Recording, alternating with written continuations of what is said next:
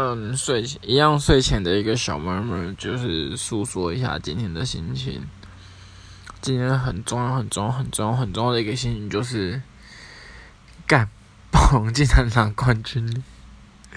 干完全没办法想象暴龙拿冠军呢。就我觉得，暴龙从东冠，然后再一路打过来，就是干完全看不出来他有夺冠迹象。但他就是打破眼镜夺冠了，所以真的是只要活着，什么事情都有可能遇到，都有可能看到。希望大家也可以一起支持塞亚提克，谢谢。